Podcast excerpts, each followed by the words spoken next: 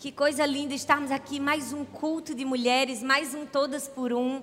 E nós estamos estudando essa série de mensagens que tem transformado a nossa vida, os segredos das mulheres da Bíblia. Nós já falamos de quatro mulheres e se você perdeu alguma dessas mulheres, Ruth e Noemi, Maria, Raabe ou Jael, você pode acessar o canal do YouTube da nossa igreja, assistir todas essas mensagens porque hoje nós vamos para a nossa quinta mulher. Quem está com expectativa aqui no Senhor? Hoje nós vamos falar sobre uma história incrível e muito especial. Hoje nós vamos falar sobre Lia e o segredo de superar a rejeição. Sabe, as palavras, elas têm muito poder na nossa vida. Elas têm um poder na nossa memória. Se eu começar a falar algumas palavras aleatórias aqui para você, com certeza lembranças vão puxar de você. Se eu falar a palavra pai, mãe, infância, escola, palavras trazem memórias para a gente. E se eu falar a palavra rejeição? Essa palavra provoca um silêncio na gente, porque ela nos remete a lembranças que não queremos trazer de volta lembranças que não queremos reviver. A palavra rejeição nos leva a um lugar de onde nós queremos fugir. E eu não sei se você sabe, mas a palavra rejeição vem do latim reisere. Sabe qual é o verdadeiro significado da palavra rejeição? Significa atirar de volta, empurrar de volta, estar longe das pessoas, manter distância. Imagina comigo, alguém joga uma bola para você e você vu, empurra de volta. Alguém joga um objeto para você e você vu, empurra de volta. É exatamente assim que se sente uma pessoa que é rejeitada. Ela se sente como alguém sendo empurrado à distância das pessoas. A rejeição é algo que ninguém está preparado para viver mas que talvez todas nós aqui em algum momento da vida já experimentamos. É por isso que essa palavra ela é muito preciosa, talvez uma das mais preciosas que eu já ministrei. E é por isso que eu quero que você preste muita atenção, em primeiro lugar, e em segundo lugar que você abra seu coração. Que você não venha para cá com a síndrome da bailarina, não é? Porque todo mundo em algum momento da vida experimentou algum momento de rejeição, né? Só a bailarina que não né? Só a bailarina que não tem, só a bailarina que nunca experimentou rejeição. Porque às vezes a gente se fecha numa capa e diz: nunca passei por isso. E eu não quero aqui falar para mulheres que explicitamente mostram que foram rejeitadas porque são pessoas vitimizadas, vitimistas, milindres, depressivas, angustiadas. Ninguém me ama, ninguém me quer. Não. Eu quero falar com você que é uma mulher que talvez não tenha esse tipo de estereótipo. Talvez você que é uma mulher que aparenta forte, segura, saudável nas suas emoções, mas que em algum momento da sua vida foi ferido pela rejeição. Porque todo mundo em algum momento foi empurrado à distância. Foi ou não foi? Todo mundo em algum momento queria ser abraçado e acolhido, mas foi empurrado. Eu vi uma pesquisa de um escritor que diz que a maioria dos grandes líderes do mundo tem uma coisa em comum. A maior parte deles sofreu rejeição. Não é incrível isso? Você sabia que de todos os grandes empresários e pessoas milionárias e pessoas que alcançaram o sucesso humano, mais de 75% delas passaram privações emocionais. Sofreram rejeição, abusos, dores. Por que será? Porque pessoas que sofreram assim se sentem tão indignas e tão sem valor que elas vão passar a vida toda lutando, lutando até encontrar um sentido da vida e às vezes não encontram um sentido da vida, mas encontram um sucesso. Porque batalharam muito para mostrar que eles eram capazes. Porque batalharam muito para mostrar aquilo que os outros não conseguiram ver. É por isso que nós precisamos ter muito cuidado e atenção com momentos que nós passamos na nossa vida.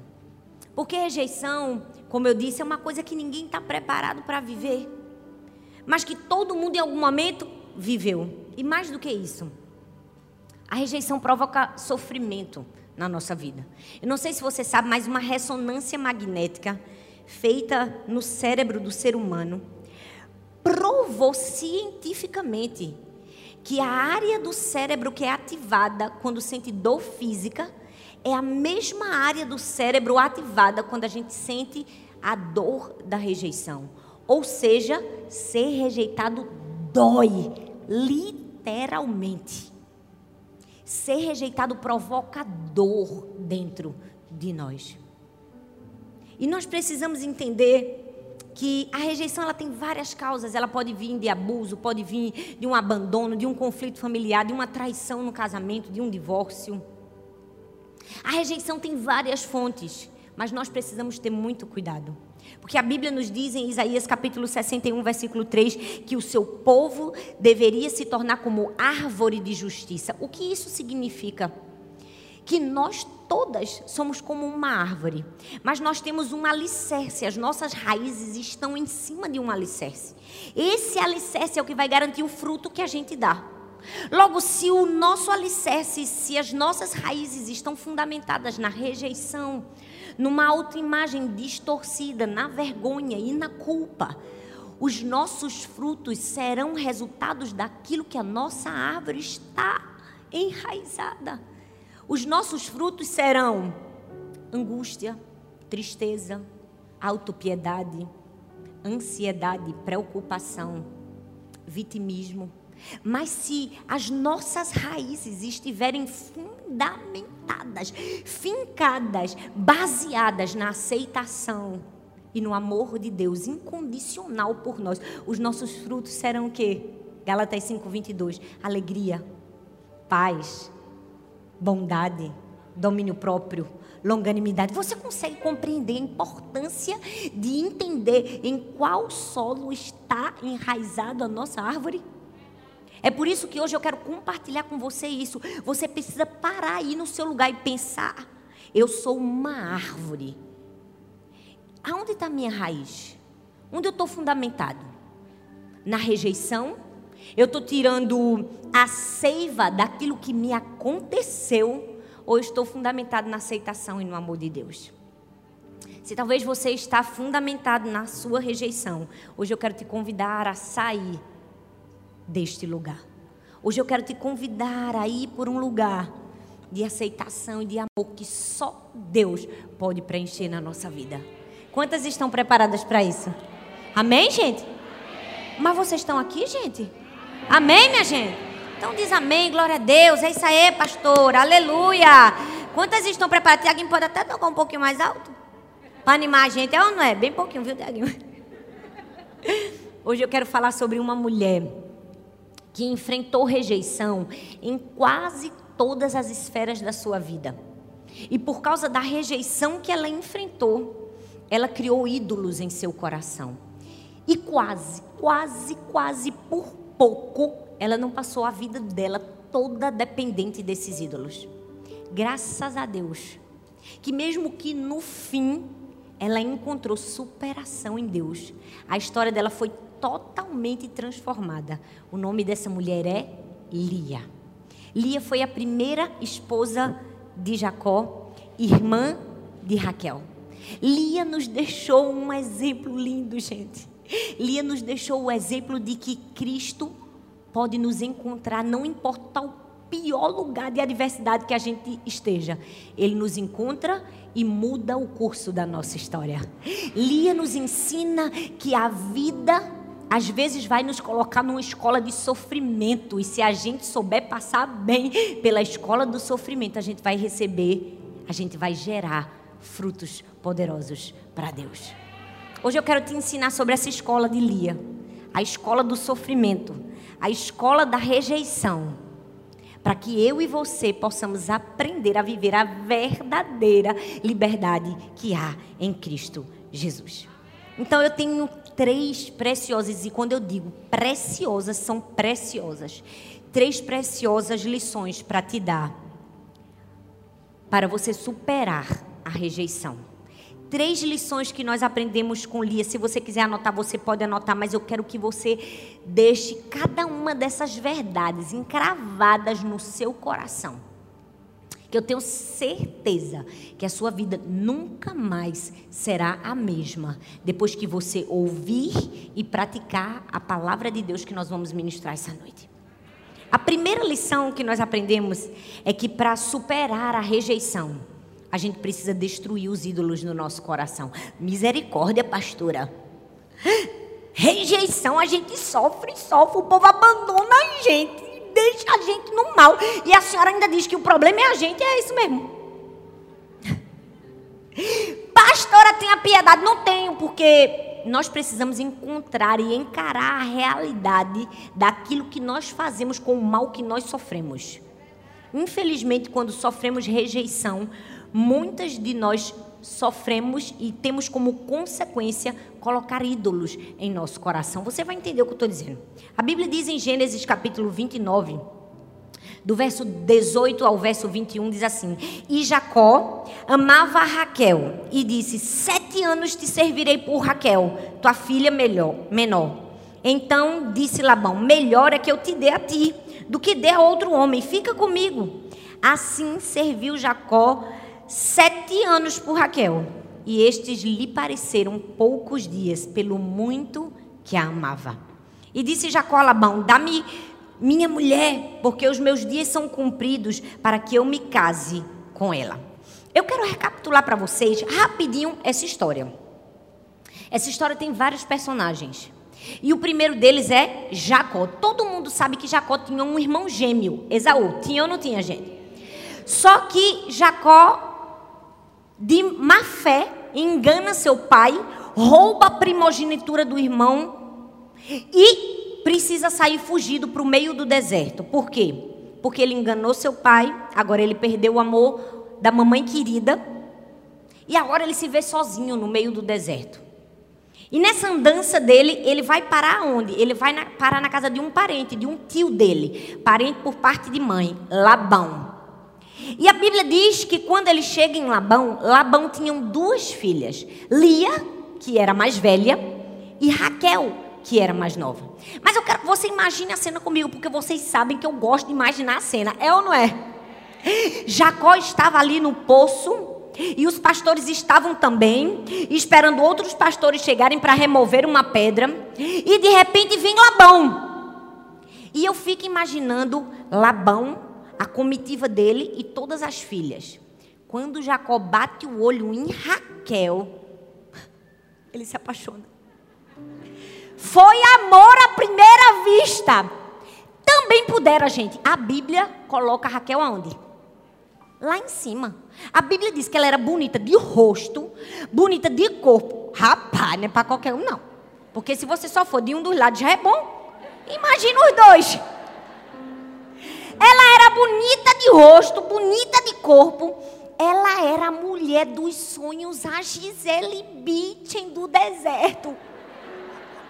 E quando Jacó bate o olho em Raquel, disse: É essa daí, me apaixonei. Ele se apaixonou por Raquel. E ele pediu para o tio para se casar com ela. E ele estava tão apaixonado que ele disse assim: estou disposto a fazer qualquer coisa. Mas uma coisa que talvez você e eu não percebemos é que esse amor que Jacó tinha por Raquel não era um amor saudável, não era um amor sadio.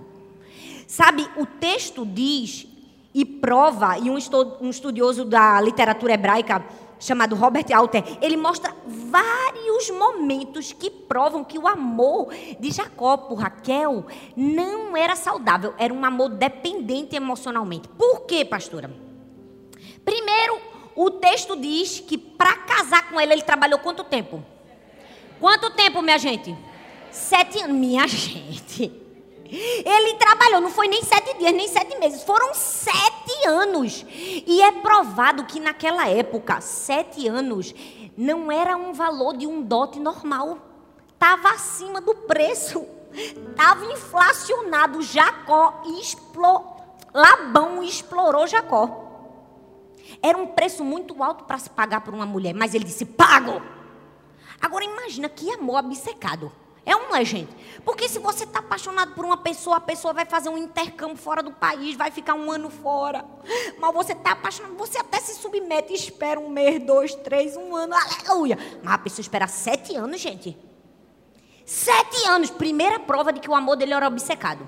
Segunda prova. Não bastou ele esperar sete anos. Ele esperou sete anos e no fim disse: Foi como se não fosse nada. Foi como se o tempo passou assim, ó voando. Rapaz. Esperou sete anos e disse assim: Foi nada. Pelo muito que a amava. Mas perceba, o amor de Jacó por Raquel era tão desesperado que tem uma terceira prova aqui do desespero do amor dele. O texto diz que quando se cumpriram os sete anos, ele chegou para o pai e disse assim: Me dá minha mulher, porque eu cumpri o prazo. Mas deixa eu te dizer, uma coisa que talvez você não saiba é que na literatura hebraica, o termo usado por Jacó foi um termo intencionalmente sexual. Algo que era falado de maneira muito discreta naquela época. Sabe o que foi que Jacó fez? Literalmente, ele olhou para Labão e disse assim: Eu quero a sua filha agora. Eu quero coabitar com ela, porque eu estou desesperado para ir para a lua de mel. Vocês estão rindo porque não é normal. Imagina teu noivo chegando para o teu pai e dizendo: Me dê a minha sua filha agora, porque eu quero consumar. Sangue de Jesus tem poder, minha gente. Tá vendo que não tá certo isso? É ou não é? Tá vendo que tem alguma coisa errada? O amor que Jacó sentiu por Raquel foi um amor de um desejo ardente, emocional e sexual. Por quê? Vou responder. Porque tudo na Bíblia tem um porquê. Se pergunta quando você lê o texto bíblico. Por que, que Jacó era tão apaixonado por Raquel? É porque foi a história mais romântica da Bíblia? É não. Esse amor que Jacó tinha por Raquel era fruto de uma rejeição. Ele não havia recebido o amor como ele precisava e esperava do seu pai ele havia perdido o amor da mamãe querida, ele tinha perdido o amor do seu irmão e agora ele se via desesperado para suprir aquela carência no seu coração. Então, quando ele viu a mulher mais bonita de todas, ele disse: Se eu me casar com essa mulher, a minha vida vai deixar de ser miserável. Ele colocou no romance com Raquel todas as expectativas e anseios que sua alma tinha. Talvez enquanto eu falo isso, você está pensando: será que eu não já fiz isso com alguém? Será que eu não já coloquei todos os anseios e expectativas do meu coração, frutos de uma rejeição, nas mãos de uma pessoa que não podia me suprir? Agora, sabe o que é pior? Que o mesmo erro que Jacó cometeu, Lia também cometeu. Porque a significância e a identidade que ele procurava na sua vida em Raquel, Lia procurava nele. Que história mais desastrada. É ou não é, minha gente? A necessidade de aceitação que Jacó tinha e buscou obcecadamente em Raquel, Lia buscou em Jacó. É triste. Mas nós precisamos entender que toda rejeição pode nos levar a excessos. E todo excesso pode nos fazer colocar ídolos no nosso coração, que nunca vão suprir aquilo que só Deus pode suprir. Talvez uma rejeição na sua vida te fez por ídolos no seu coração. E o primeiro, a primeira lição para a gente destruir a rejeição na nossa vida é destruir os ídolos que nós mesmos criamos. Jacó criou Raquel como um ídolo e Lia criou Jacó como um ídolo, porque tinham sofrido rejeição. Qual foi o ídolo que você criou por causa de uma rejeição? Foi uma necessidade de aceitação das pessoas? Foi uma vontade desesperada de vencer na vida, de seu chefe mor? Foi uma vontade desesperada de encontrar num parceiro, numa pessoa, realização pessoal. Porque, na verdade, gente, o ídolo e idolatria não é só aquilo que a gente imagina, se ajoelhar diante de uma estátua, não. A idolatria vai muito além disso. Termos ídolo no nosso coração termina destruindo a nossa vida porque começa com alguma coisa boa. Eu preciso te dizer, idolatria começa com uma coisa boa. É algo que a gente gosta, mas a gente faz em demasia e por isso rouba o nosso coração. Talvez você colocou como ídolo no seu coração o seu trabalho. Você trabalha, trabalha, trabalha, porque você quer vencer, você quer estourar e provar para alguém que disse que você não ia estourar que você estourou. Talvez você está o tempo todo, sai de um namorado, entra no outro, sai de um namorado, entra no outro, porque você quer casar, porque você quer provar que você tem valor para alguém que te abandonou no altar, que te traiu. Qual foi o ídolo que você colocou no seu coração? Fruto da ferida da rejeição. Lia colocou Jacó e Jacó colocou Raquel. Nós precisamos aprender. Nós precisamos aprender a lição de que as pessoas podem até nos complementar, mas elas nunca vão nos validar. A única pessoa capaz de nos validar é o próprio Deus. Nós estamos buscando nas pessoas aquilo que só Deus pode nos dar. Seu marido pode até te completar, mas ele não te valida. Quem te dá a tua identidade, tua essência é teu próprio Pai Celestial. Agora fui abandonada, acabou minha vida. Não acabou sua vida. Sua vida não está atrelada a homem, sua vida está atrelada ao teu Criador. Aquela pessoa que te criou, que te formou, que te deu valor. O seu valor não está na vida de um homem. O seu valor está nas mãos do seu Criador. E ele te diz: Filha, você não perde o seu valor quando homens te abandonam. Meu Deus! Essa é a noite de escamas caírem dos nossos olhos. Essa é a noite de entendermos que talvez a gente está preso num ciclo porque a gente não entendeu como é perigoso a rejeição. Uma vez eu li uma história num dos livros da Joyce Meyer, que agora eu não lembro qual foi. E ela conta que ela estava numa festa de funcionários da sua empresa. E uma das funcionárias estava muito ferida, muito chateada com ela, porque ela não havia falado, a Joyce não havia falado com essa funcionária, mas tinha falado com outras funcionárias. Então, quando a Joyce soube que aquela funcionária estava ferida, ela ficou tão preocupada, e ela ficou angustiada, e ela foi orar, e ela disse: Deus, ela está ela tá se sentindo rejeitada por mim, mas eu nem a menos a vi. Eu nem ao menos, enxerguei essa mulher, Senhor, porque o Senhor não me deixou ver essa mulher. Eu não queria ferir os sentimentos de ninguém. Eu não queria que ela se sentisse mal. Foi aí que Deus respondeu para Joyce: Joyce, você não enxergou essa mulher porque eu ocultei essa mulher de você. Eu não permiti que você enxergasse essa mulher. Porque na verdade ela estava colocando o seu valor na sua aceitação. Ela precisa encontrar o lugar de valor e de aceitação que só eu posso entregar para ela. Muitas vezes nós estamos como essa mulher colocando nosso valor, a nossa aceitação, a nossa identidade na mão de pessoas. Fulano não falou comigo, Fulano não me cumprimentou na igreja, Cicrana não gosta de mim. Deixa eu te dizer: o seu valor e a sua afirmação vem do seu Pai Celeste que te ama. Você tem que tirar suas expectativas das pessoas e colocar sua expectativa em Deus, porque pessoas são falhas, elas podem errar com você e às vezes vão errar sem mas Deus nunca falha, Deus nunca nos rejeita, Deus nunca passa a gente desapercebido dos seus olhos, Ele sempre encontra a gente na festa. Ele sempre nos acha. Destrua os ídolos do seu coração. Nós precisamos aprender a valorizar mais a atenção do Senhor do que a atenção das pessoas. Tem muitas mulheres presas, dependentes emocionalmente umas das outras. Dependente de uma amiga, porque fulana gosta mais de Silcrana. É ou não é, gente?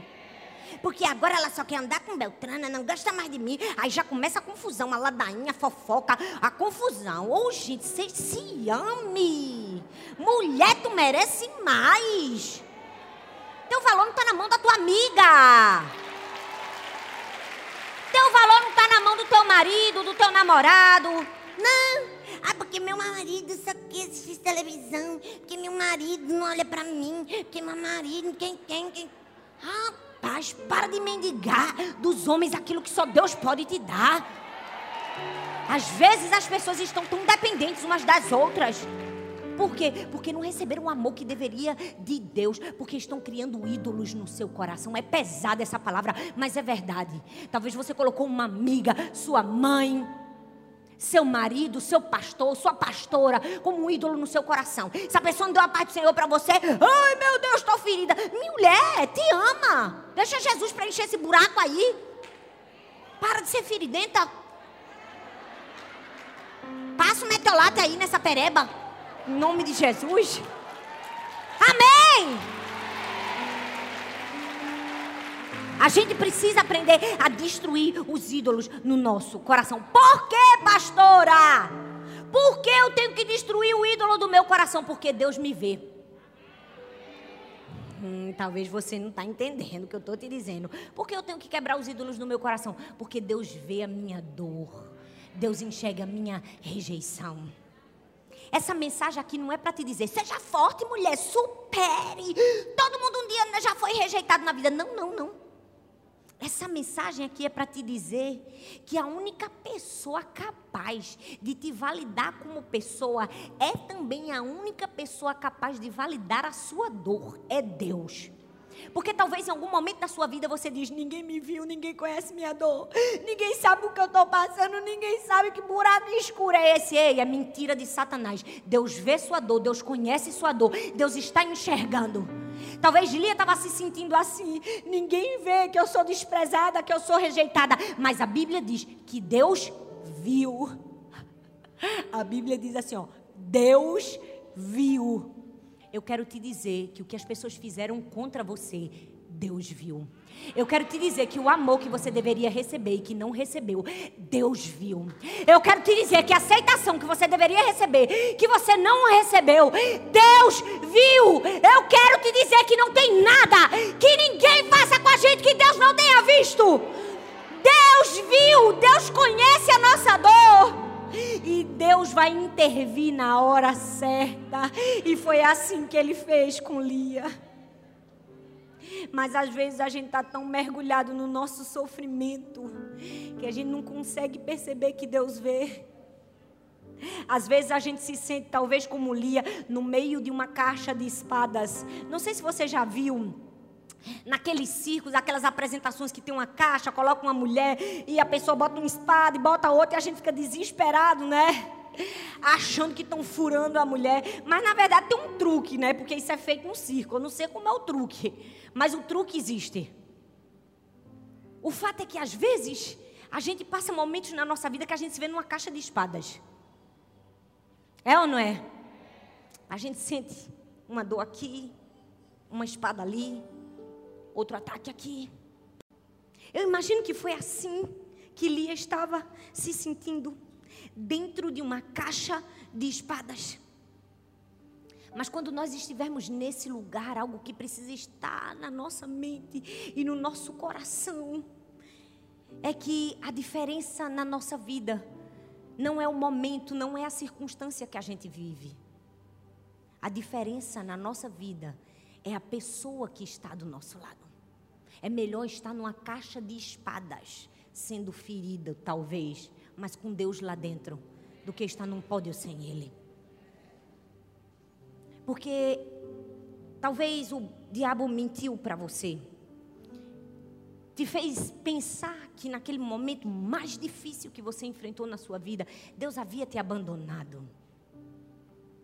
Essa é uma grande mentira do diabo ele usa essa arma poderosa para tentar nos destruir. Mas eu quero te dizer que Deus está comigo e com você em todos os momentos da nossa vida. Você recebeu uma promoção no seu trabalho, Deus está com você. Foi demitido, Deus permanece com você. Noivou, noivou, Deus está com você.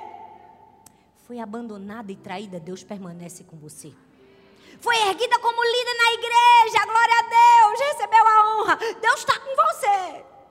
Foi caluniada, injustiçada e esquecida, Deus permanece com você. Deus está conosco em toda e qualquer situação. Ele nunca nos abandona. Ele estava dizendo assim para Lia: Lia, eu vi que você foi desprezada, porque eu estou aqui com você nessa situação de dor. Eu não te abandono. Deus te trouxe aqui para te dizer: eu não deixo você, eu estou com você na caixa de espadas. Eu não te deixarei, nunca, jamais te abandonarei. Nunca, jamais te abandonarei. Quando nós destruirmos um ídolo no nosso coração e entendermos que Deus vê a nossa dor, pouco a pouco a gente começa a ser liberta. A primeira chave que vai girar na sua vida e vai trazer libertação para você, sabe qual é? Sabe qual é? É entender que você precisa destruir os ídolos do seu coração. Quando você compreender que tem alguns ídolos no seu coração, uma chave vai girar, um cadeado vai se abrir, e pouco a pouco o seu processo de libertação vai começar. Vira para a mulher que está do seu lado e diga assim: destrua os ídolos do seu coração. Fala para outra: destrua os ídolos do seu coração. Fala para ela: Deus está contigo na dor. Deus enxerga teu sofrimento. Segunda lição para aprendermos a superar a rejeição: acabe com a compensação inútil. A Bíblia diz em Gênesis 29, do 16 ao 17, o 22 e 23, diz assim: Ora, Labão tinha duas filhas, Lia, a mais velha, e Raquel, a mais moça. Lia tinha os olhos sem brilho, porém Raquel era formosa e de porte semblante. Reuniu, pois, Labão todos os homens do lugar e deu um banquete. À noite conduziu Lia, sua filha, entregou a Jacó e coabitaram. Gente, cinematográfica. Essa história é cinematográfica. O camarada tá obcecado por uma mulher. Trabalha sete anos por ela faz tudo certo. E o sogro infeliz, miserável, no dia da lua de mel, dá outra. Dá mais velha, da Lia. Mas eu quero que vocês entendam como foi triste a vida de Lia. Porque Jacó tinha sofrido um pouco de rejeição, sim. Mas olha para Lia, gente. A Bíblia diz que Lia não tinha brilho nos olhos. Mas algumas pessoas pensam, Lia tinha um problema na vista. Vou provar a você que não era simplesmente um problema na vista.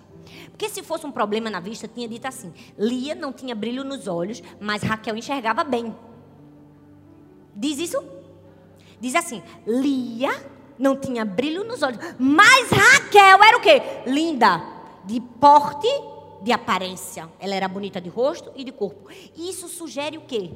Que essa palavrinha sem brilho nos olhos foi um eufemismo para dizer Lia era feia.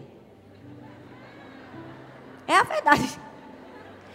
Alguns historiadores sugerem que ela era vesga. Por isso que usaram a expressão sem brilho nos olhos. Mas a comparação, gente, era explícita. Uma era linda de morrer e a outra não tinha nenhum destaque. Muito pelo contrário. Agora, olha esse cenário. Labão, o pai, passou talvez a vida se perguntando: como é que eu vou casar Raquel? Porque Labão queria casar quem? Raquel. Por quê? Porque Raquel era bonita. Se Raquel era bonita, alguém ia oferecer um dote alto por Raquel e o pai queria dinheiro. Desculpa, pode ser pesado, mas era o costume da época. Era quase uma venda mesmo, as filhas. E ele se pensava: como eu vou me livrar de Lia? Para poder Raquel casar. Por quê? Porque naquela época não se era permitida a mais nova casar primeiro. A mais nova só casava depois que a mais velha casasse. Então, Labão encontrou em Jacó a solução de todos os seus problemas financeiros. Quando Jacó trabalha sete anos por Raquel, ele entrega Lia. Agora para comigo e pensa. Jacó, o pai, que já não amava a filha, ela agora se casa e é desprezada pelo marido. Que vida desgraçada. Ela foi rejeitada pelo pai e agora rejeitada pelo marido. É um sofrimento que é quase inconcebível. E sabe o que foi que o diabo fez com esse sofrimento de Lia? Entregou a ela uma estratégia que às vezes Ele entrega a nós, quando a gente está numa situação como essa? Compensação inútil. É por isso que a segunda lição é acabe com a compensação inútil. Como assim, pastora? Me explica. Às vezes a gente fica tentando compensar a falta que a gente tem com outra coisa. E eu amo perceber que toda compensação é uma obra de Deus, não é uma obra da gente, minha gente. A gente não pode fazer compensação por nós mesmos, a gente tem que permitir Deus fazer a compensação. Por quê? Porque Deus é um Deus de compensação, ele tem um jeito sobrenatural de equilibrar a balança da nossa vida. Quando a gente passa por grandes dores e frustrações, o problema é quando a gente quer fazer essa compensação.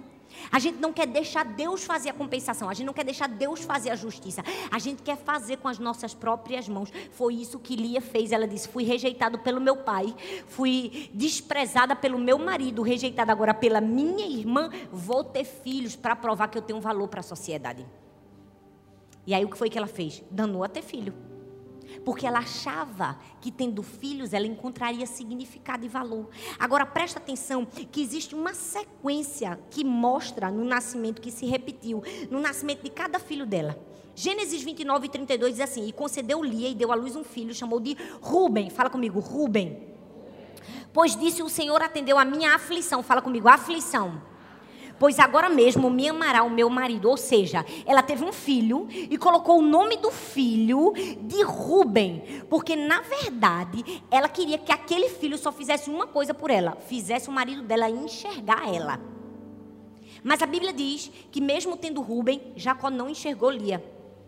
E aí ela foi e teve outro filho, Gênesis 29 e 33. E concebeu outra vez e deu à luz um filho, dizendo: Porquanto o Senhor ouviu que eu estava desprezada, e deu-me também este, chamou Simeão. Primeiro ela estava aflita, depois ela estava desprezada. Ela queria amor, e mesmo assim ela não encontrou. Então ela tem um terceiro filho. E em Gênesis 29, 35 diz: E concebeu outra vez e deu à luz a um filho, dizendo: Agora, dessa vez, meu marido se unirá a mim. No terceiro filho era que lhe a unidade, a união com o marido. Porque três filhos lhe tenho dado, por isso chamou de Levi. Eu quero chamar sua atenção para o que se repetiu na vida de Lia. No primeiro filho, Ruben nasce. Era Lia expondo o sentimento que existia no seu coração, aflição. Ela queria que seu marido a enxergasse.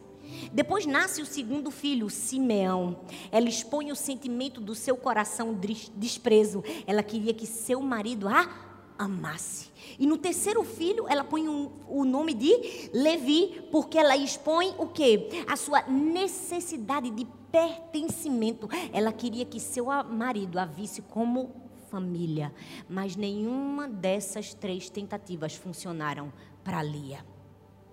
Por quê? Porque Deus queria revelar algo muito especial para ela. Às vezes nós estamos como Lia, colocando todas as nossas expectativas e anseios na mão de pessoas. É assim que agimos quando agimos baseados na rejeição e não na aceitação e no amor de Deus por nós quando eu gerar o meu diploma, minha família vai acreditar em mim. Quando eu gerar chefia na empresa, eu serei importante. Quando eu gerar um casamento, gerar um filho, nós estamos como Lia, desesperadas e colocando toda a nossa aceitação na rejeição. Perceba que Lia buscava essa compensação em Jacó. Ela queria que Jacó escutasse, Jacó não escutava. Ela queria que Jacó enxergasse, Jacó não enxergava. Ela queria que Jacó amasse, Jacó não amava. Jacó não fez nenhuma dessas coisas com ela. Por quê? Deixa eu te dizer uma coisa. A bênção e o favor que Deus colocar na sua mão não é para você usar para chamar a atenção das pessoas. Deus tinha dado favor e graça de maternidade a ela três vezes. Mas a bênção que Deus tinha colocado nas suas mãos, ela estava usando para chamar a atenção das pessoas. Deus está aqui hoje te dizendo que o favor e a bênção que Ele colocou nas tuas mãos não é para você usar para aparentar alguma coisa para as outras pessoas. O que você está fazendo com o dom e com o talento que Deus te deu? Será que aquela bênção que Deus colocou na tua mão, o recurso, um filho, um dom, um talento, você está querendo usar como Lia estava querendo usar a bênção de Deus dos filhos para chamar a atenção de um Jacó? Deus está te perguntando hoje o que você está fazendo com o que ele te deu. Você está querendo expor para as pessoas? Você está querendo usar aquilo que ele te deu para ser um perfume nessa geração? Para abençoar a vida de outras pessoas, porque perfume não é visto, perfume é sentido. Nós não estamos aqui para usar o que Deus nos deu para sermos vistos, mas para deixar uma marca no coração de outras pessoas. Lia estava completamente deturpada na sua mente, nas suas emoções. Por quê? Porque ela estava tentando compensar, compensar, compensar, compensar, compensar a falta. E ela não tinha percebido que o maior presente que alguém pode receber vem de Deus, não vem dos homens. O texto diz em Gênesis 30, o verso 1 e o 2 diz assim: Quando Raquel percebeu que não podia ter filhos, ficou com inveja da sua irmã e disse ao seu marido: Dê-me filhos. Dê-me filhos, senão eu morro. Jacó ficou zangado com Raquel e disse: Você está pensando que eu sou Deus? É Ele quem não deixa você ter filhos. Minha gente, que confusão! Aos olhos de Lia, Raquel tinha tudo. Mas aos olhos de Raquel, Lia tinha tudo. Vai entender. Uma querendo que a outra tinha. O texto diz que quando Lia começa a ter filhos, Raquel, que recebia o presente do homem, Raquel que tinha um amor, que tinha afeto, que tinha carinho, que tinha atenção, que tinha um amor obcecado de Jacó, disse assim: Não quero isso só, não. Eu quero os filhos, me dê filhos. E aí Jacó disse assim: Não posso te dar filhos. Eu não sou Deus para te dar aquilo que só Deus pode dar. Você já percebeu que às vezes a gente está querendo o que Deus, o que o homem deu para o outro, quando o que Deus deu para a gente é superior? Eu vou te perguntar de novo: você já percebeu que às vezes a gente está querendo o que o homem deu para o outro, quando o que Deus nos deu é superior? Lia estava querendo o amor que o homem podia dar, que Jacó tinha dado a Raquel, mas Deus estava fazendo Lia enxergar que o presente que ele tinha dado a ela era muito maior os filhos que ela tinha recebido, Jacó não podia dar a Lia, a Raquel. O que o homem pode te dar, nunca vai suprir o que só Deus pode te dar. Para de procurar nos presentes do homem o que o presente de Deus é muito superior. Nós precisamos abrir a nossa mente e entender que o presente de Deus supera espera. E quando nós entendermos isso, quando a gente acabar com cada compensação inútil da nossa vida, a gente vai viver e começar a experimentar um processo de libertação. Então, primeiro, a gente acaba com os ídolos do nosso coração. E depois a gente faz o que, gente? A gente acaba com as compensações inúteis com o desejo de querer fazer do nosso jeito e ter as coisas do nosso jeito, sem esperar Deus fazer por nós. E em último lugar, o que é que a gente precisa fazer para superar a rejeição? A gente precisa conhecer o amor verdadeiro. Eu vou dizer de novo para você: a gente precisa conhecer o amor verdadeiro. Eu quero ler o texto de novo para você com dois padrões diferentes: o padrão da velha Lia e o padrão da nova Lia. Gênesis 29, do 31 ao 25, fala da velha Lia. Olha a velha Lia. Quando o Senhor viu que Lia era desprezada, fez com que ela fosse fecunda, ao passo que Raquel era estéril. Assim, Lia ficou grávida e deu à luz um filho, que deu o nome de Ruben, e disse: O Senhor viu a minha aflição, pois agora o meu marido vai me amar. Ficou grávida outra vez, deu à luz um filho. O Senhor viu que eu era desprezada e me deu mais esse filho, e deu o nome de Simeão. Lia ficou grávida outra vez e deu à luz um filho, e disse: Agora dessa vez meu marido se unirá a mim, porque dei a ele três filhos, por isso deu o nome de Levi. Quem era essa? A velha Lia. Fala comigo, a velha Lia. Aí agora surge a nova Lia. A Lia que conheceu o amor verdadeiro. Diz assim: Mais uma vez ela ficou grávida. Pela quarta vez. Só na quarta gestação, Lia conheceu o amor verdadeiro. E deu à luz um filho. Então disse: Desta vez louvarei ao Senhor. E por isso lhe deu o nome de Judá. E depois disso, não teve mais filhos. Meu Deus. É um fim apoteótico, é ou não é, minha gente? Minha gente, pelo amor de Deus, não sei se vocês perceberam uma coisa. Oh, eu não sou Marcelo Rezende, não, mas foca em mim agora. Foca em mim. Quer dizer, não foca em mim, não. Foca no texto. Foca na frase da Lia Nova. Olha o que a Lia Nova estava dizendo. Ela estava dizendo assim: ó, desta vez eu louvarei ao Senhor. Agora a gente não vê mais amargura, rejeição, desprezo, dor, raiva, expectativa em homens. Agora a gente vê uma mulher adorando a Deus e dizendo: Dessa vez eu tive um encontro com o meu verdadeiro amor. Dessa vez eu louvarei ao Senhor pelo favor que Ele entregou nas minhas mãos um filho. Ela tinha um conhecimento profundo de Deus. Não sei se você sabe, mas no texto Lia sempre se refere a Deus no seu sofrimento como Senhor, e a palavra usada, a expressão é Yahvé. Mas isso não é uma coisa muito comum, porque naquela época as pessoas conheciam a Deus como Elohim. Yahvé tinha sido revelado, essa, essa, essa faceta de Deus tinha sido revelada a Abraão, que foi chamado amigo de Deus, e a Moisés, que era íntimo do Senhor. Por que, que Lia também chamou Deus de Avé? Só tem uma explicação. Ela teve um encontro íntimo com o Senhor. Ela conheceu a Deus. Ela conseguiu algo muito mais importante do que o amor de Jacó. Ela conseguiu se apaixonar pelo verdadeiro amor da sua vida, Yahvé. C.S. Lewis diz assim: a saúde espiritual de um indivíduo é exatamente proporcional ao seu amor por Deus. Se talvez a sua vida está cheia de ausências e de carências, que você está o tempo todo tentando suprir nas pessoas, eu preciso te dizer: sua saúde espiritual está mal, você está doente, porque a nossa saúde espiritual está em conhecermos e amarmos a Deus. Essa era a nova Lia. A Lia apaixonada por Deus. A Lia que encontrou o verdadeiro amor da sua vida. E quando ela encontrou o verdadeiro amor da sua vida, o que ela fez? Acertou o alvo da sua adoração. Agora Lia disse: Desta vez louvarei ao Senhor. Agora ela não faz menção ao marido, agora ela não faz menção aos filhos. Não é porque agora ela não amava mais eles, não. Não, é porque agora ela tem encontrado ampla suficiência em Deus. É porque agora ela conseguiu entregar a sua própria gestação, o seu próprio coração ao Senhor.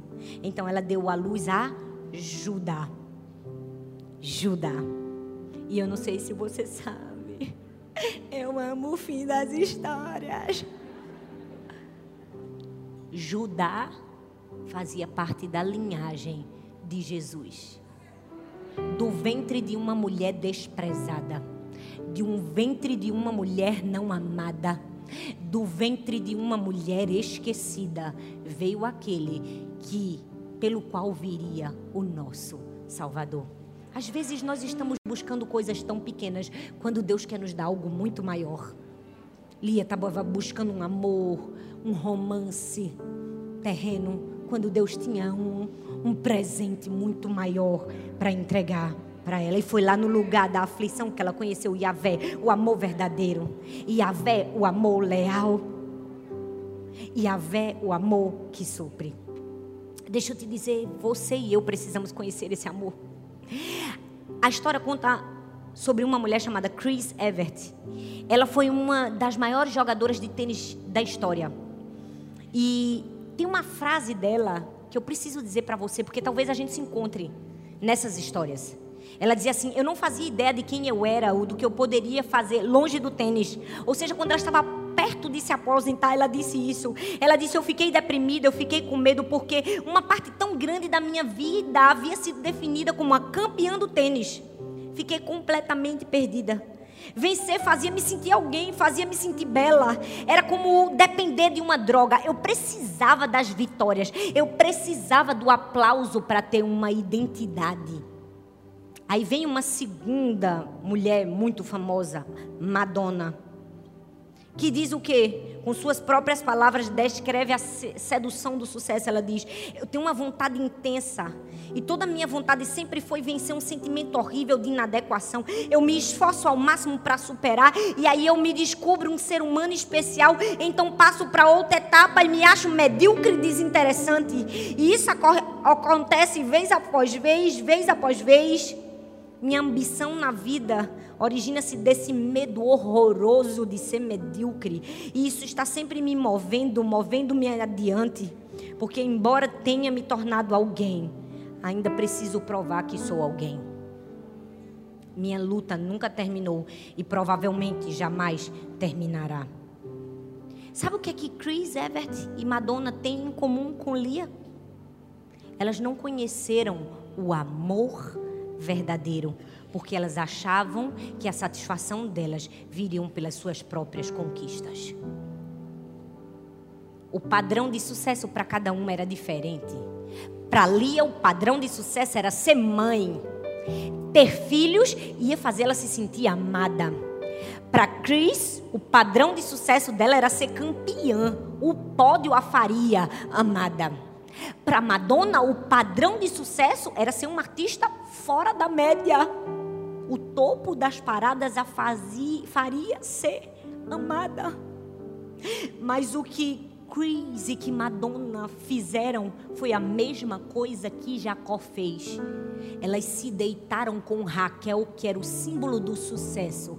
E quando se levantaram, enxergaram que quem estava na cama era Lia, a frustração.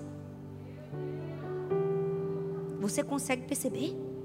Que às vezes a gente está desesperadamente buscando sucesso e quando a gente se dá conta, a gente percebe que essa busca do sucesso só se transformou em frustração. Nós precisamos conhecer o amor verdadeiro, o amor que nos supre, e esse amor é Jesus. Só Jesus pode nos suprir. Eu quero mostrar para você o que acontece com Lia, o que acontece com você quando você dá voz à sua rejeição. Lia, em um momento da vida, decidiu ser livre. Depois do quarto filho, quando ela teve Judá. E eu amo que o texto diz assim: depois disso, ela não teve mais filhos. Por que, que ela não teve mais filhos? Porque era como se Deus estivesse dizendo: aprendeu a lição. Aprendeu que não são os filhos que suprem você, sou eu que supro você ela encontrou liberdade quando ela conheceu o verdadeiro amor da sua vida. Eu quero te dizer que você vai encontrar a liberdade, a superação da sua rejeição quando você se livrar dos ídolos que você colocou no seu coração. Quando você se livrar das compensações inúteis que você tenta fazer, mas você será completamente livre quando você conhecer o seu verdadeiro amor. Quando você entender que o amor da sua vida que te supre é Deus. Sabe o que é que vai acontecer? Lia vai ser liberta. Lia vai sair da prisão. Essa Lia que existe em você depressiva, angustiada, ansiosa, acanhada, desesperada, desprezada,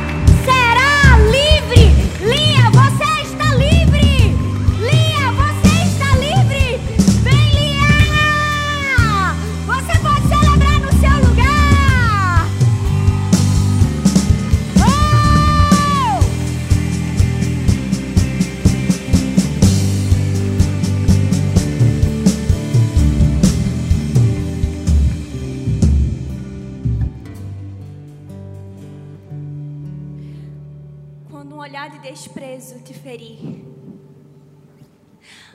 O olhar de compaixão de Deus será a sua cura. Quando uma palavra de ódio te desestabilizar. A doçura, a doçura do falar de Deus te ergue novamente. Amém. Quando a falta de um abraço te entristecer. O colo, o colo do Espírito Santo trará sua alegria mais uma vez. Quando a traição sentar à sua mesa, a fidelidade, a fidelidade de Deus te dará equilíbrios para se manter de pé. Quando a indiferença do outro quiser te paralisar, a presença de Deus te capacita para ir adiante. Quando a rejeição de alguém quiser apagar o seu valor, a cruz, essa sim, a cruz te mostra o preço pago por você. Eu sou a mulher que passou exatamente por isso. Eu conheci a cadeia da rejeição. Mas eu fui liberta. Eu fui liberta pelo amor de Deus. Eu sou Lia. Eu sou você.